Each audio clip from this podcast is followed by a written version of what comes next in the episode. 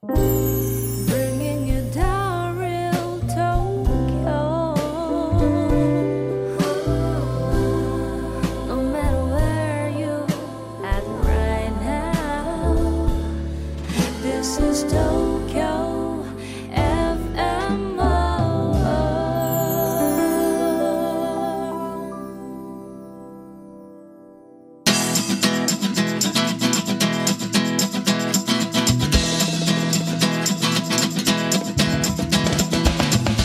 Thank you very much for coming back to this program. This is Rakugo, Japanese traditional style comedy brought to you by Tokyo FM World. This is Shinoharu and And Fumika. Hello, everyone. Um, today is October 17th, Mm-hmm. Monday, meaning tomorrow is your English that's performance. right. You know, it's strange because it still feels like I still have three weeks to go before the show, but uh, yes. Does that mean you haven't practiced? You're procrastinating yes, for tonight. yes, yes, huh? yes, yes, yes. So, um, But I have one more night. one more night. Yes. Yes. So you need to pack it all in tonight. Yes. Mm-hmm. Practice everything. Um, so anyway, so last time we left off with you. Um, well, I cut you off. Yes, yes, as usual. as usual. um, with the story, the Rakugo Yes. story about the Summer. Pacific- Yeah, the summer. Uh, fiscal summer. Yeah. Right? And uh, what's the English word for summer? Summer is Pacific saury. Pacific saury, I've never heard of that word. I don't. I don't think it's a fish that people overseas have often. I don't know. I don't know. I mean, you don't see it in uh, in Western dishes, I right? don't. Yeah. Pacific saury. Mm, Maybe because there's too many bones and it's just very like. Oh, but it, yeah. but it's really good, right? It's good. It's delicious. The fatty, the fat, and the meat, The and yeah, it's good. yeah. That's why it's like the best in autumn, right? Because it has the most fat and it's juicy. Yes, yes, So, yes, yes. So, what a pity that Yes. uh, those people who Yeah. don't eat. So th- when they come to Japan, they should definitely try it. yes, yes. But tell us the story. okay, so this this is um this fish is called sanma. Mm-hmm. Now, uh, it doesn't appear in the beginning of the story.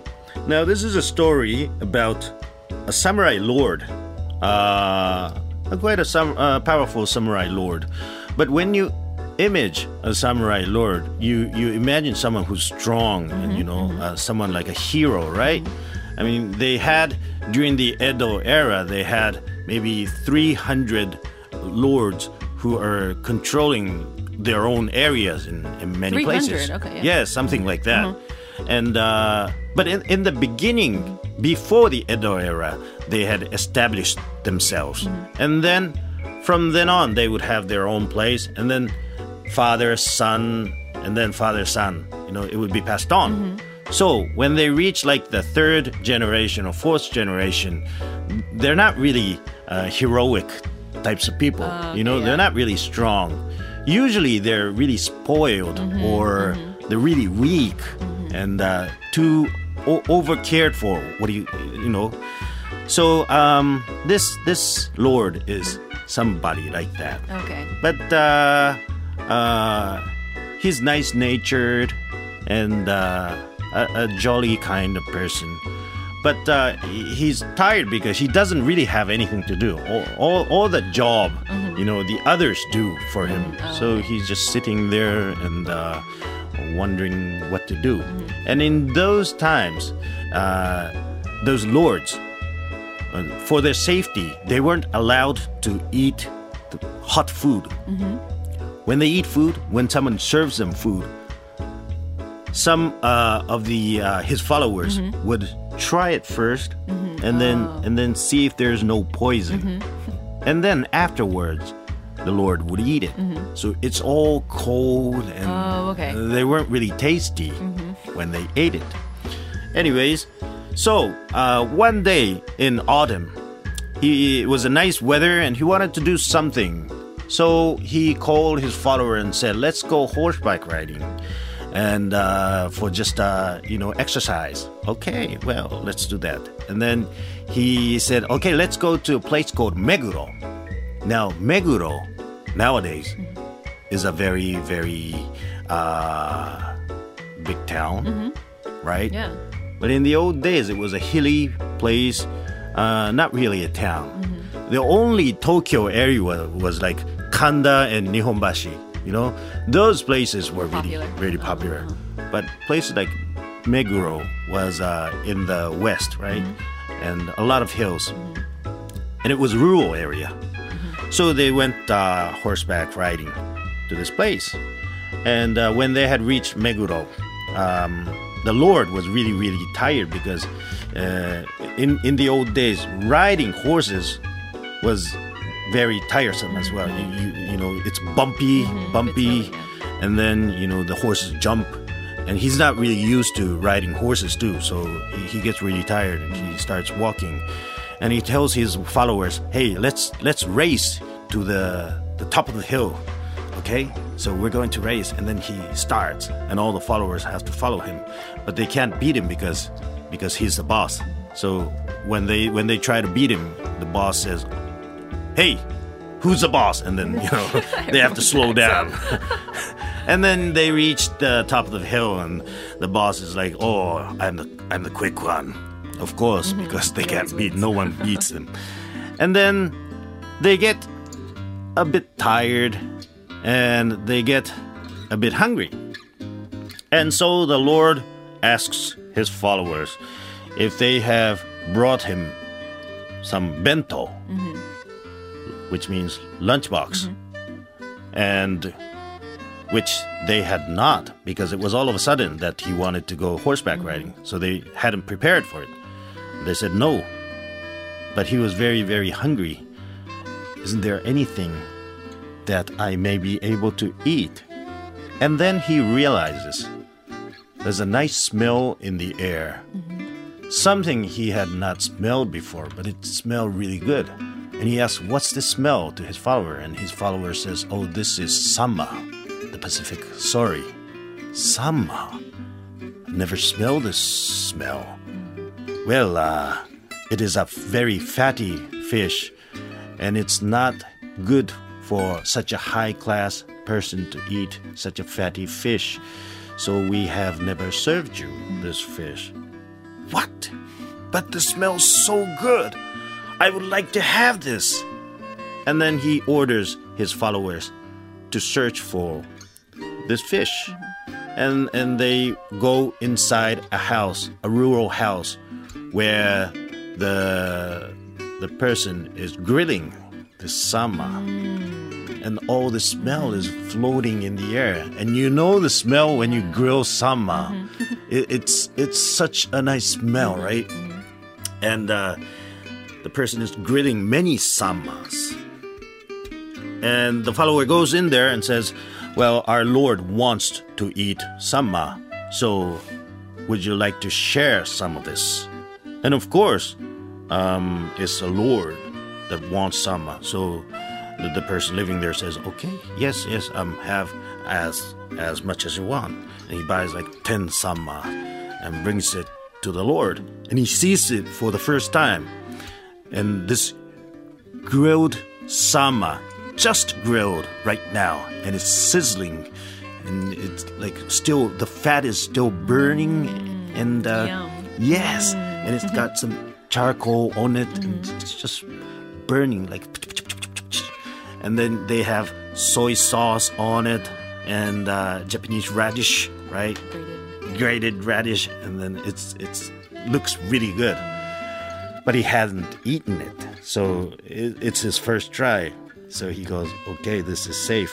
Well, yes, this is very delicious. Uh, the best food to eat in autumn. The follower says, "Okay, well, I will have this," and he eats sanma for the first time in his life, and is shocked. What? This is delicious! What is this? And he he just um eats all the sanma, ten sanma, right away. And he says, "Wow, this was delicious, and I would like to have sanma at my house from now." But the follower says, "No, no, no, that is not possible because, uh, uh, and also please keep this a secret because if people know at the uh, at our house that we let you eat sanma, we'll be in big trouble. Something so fatty, fatty, and so um, please keep this a secret." And the Lord says, Okay, well, I will keep this a secret. And they go back. But the Lord cannot forget about Sanma. He he is just dreaming about Sanma every day, you know. Noon and in his sleep he's just thinking about Sanma all the time and he goes Sanma Sanma Sanma I want to eat Sanma Sanma Sanma he keeps saying that but he couldn't eat it at home but one day he had a chance to visit his relative somewhere else. And when you go to some place as a gift, uh, as a guest, you can request something that you want to eat. So, in that occasion, he says, I want to eat sanma. but the kitchen, the chefs at the relative's place are surprised because they didn't ex- expect him to eat something like, order something like sanma. And they go, Did he really say sanma? Check it again. what do you want to eat? I said sanma. You know, that long, fatty, delicious sanma.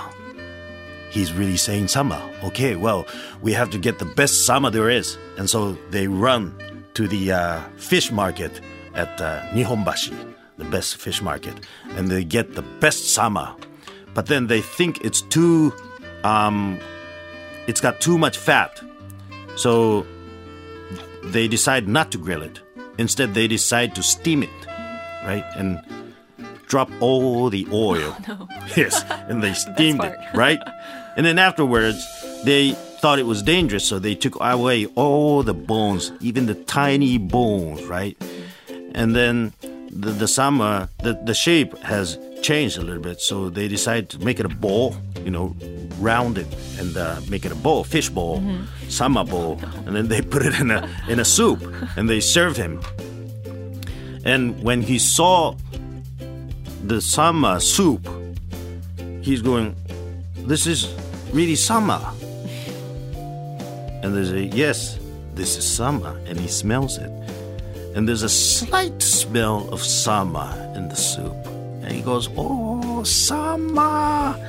It's been such a while since I saw you the last time. How have you been? And then he, he eats the sanma.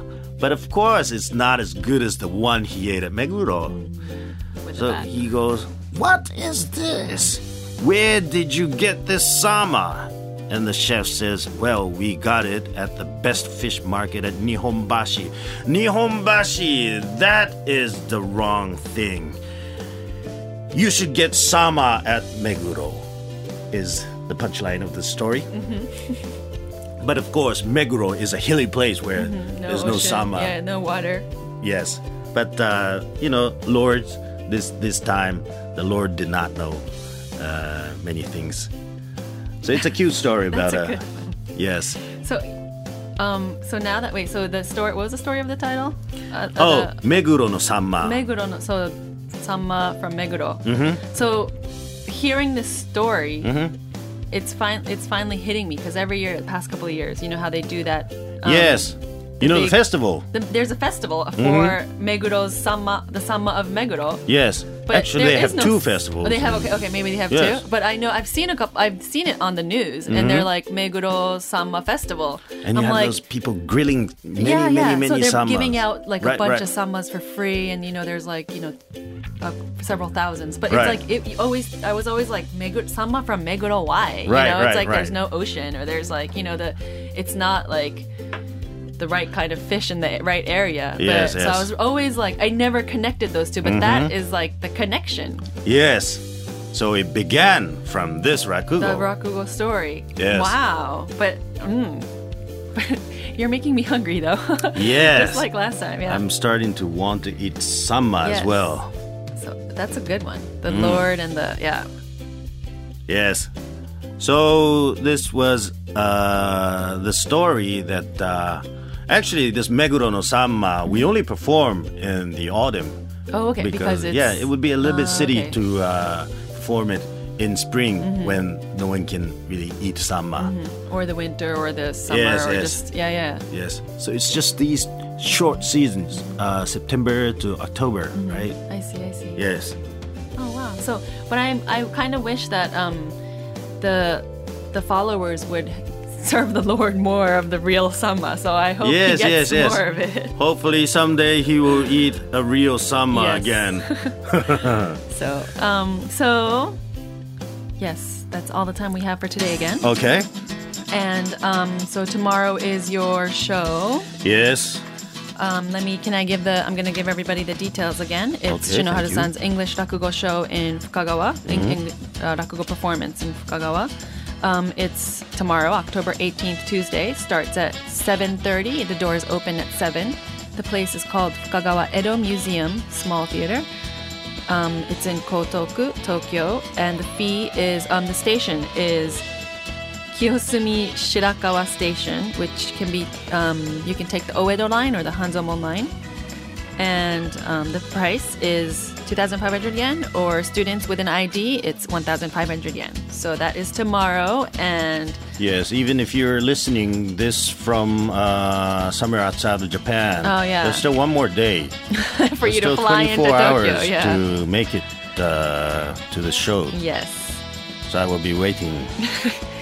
And we'll we'll be um, interviewing some people. Oh, yes, Um, yes. The director and I will be there. Yes, you'll so we'll get be to meet interviewing Furuka-san as well. Yeah, so we want to hear your comments. And um, yes, we've contacted um, the winners, so we'll see you tomorrow. Okay. Yes, and um, also just one more time, um, you know our email address, but if you have any comments or anything, Mm-hmm. um, let us know at rakugo at tfm.co.jp, R-A-K-U-G-O at tfm.co.jp.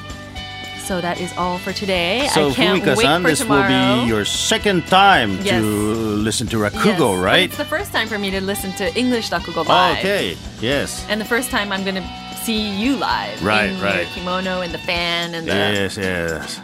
It will be very, very sexy. Yes. so let's all look forward to Sexy Shinoharu-san Yes. tomorrow. I will be waiting, and uh, we will uh, meet you in another two weeks. Yes. All right. So this was uh, our 14th Mm-hmm. episode. All right. Uh, looking forward to seeing you again. This was Shinoharu, and, And Fumika. Thank you very much. Bye. bye bye.